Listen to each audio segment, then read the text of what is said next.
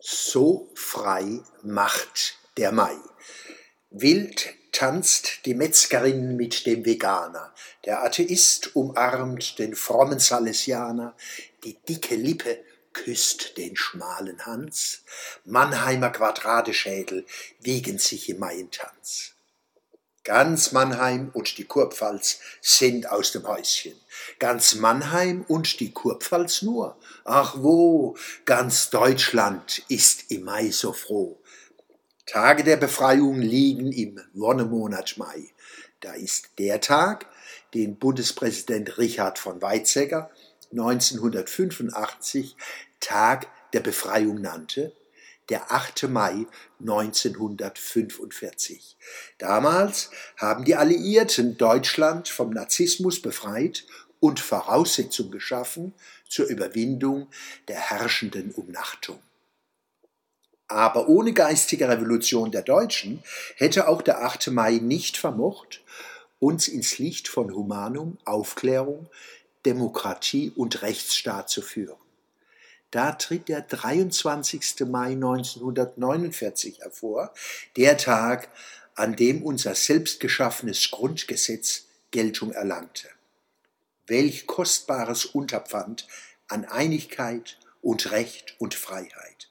Diesen Tag feiern wir dankbar in Freude. Was für ein Jubel, was für ein Tanz, was für ein Fest im Maienglanz. Was sagen Sie?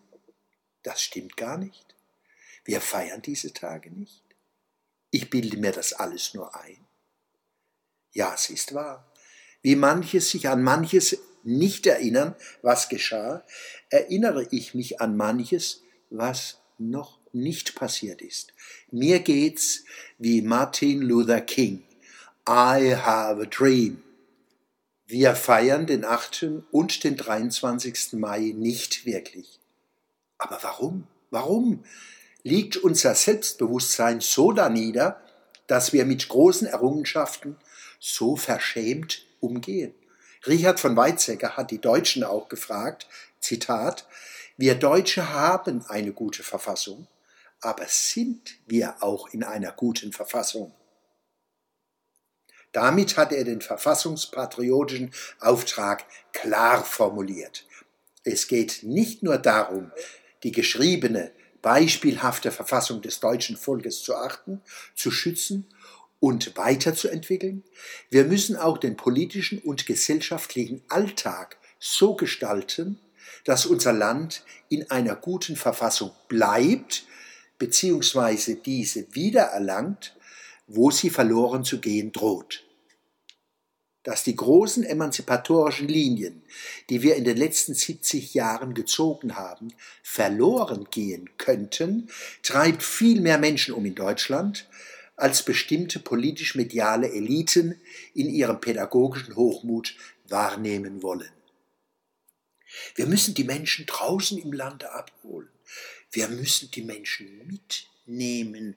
Wir müssen ihnen das Gefühl geben, höre ich Politiker oft sagen. Gegen dieses betreute Denken und Fühlen sollten wir den 8. und den 23. Mai feiern als Feste des Selbstverstehens, der Selbstbestimmung und des aufrechten Gangs. Zum 70. 23. Mai nächstes Jahr in Mannheim.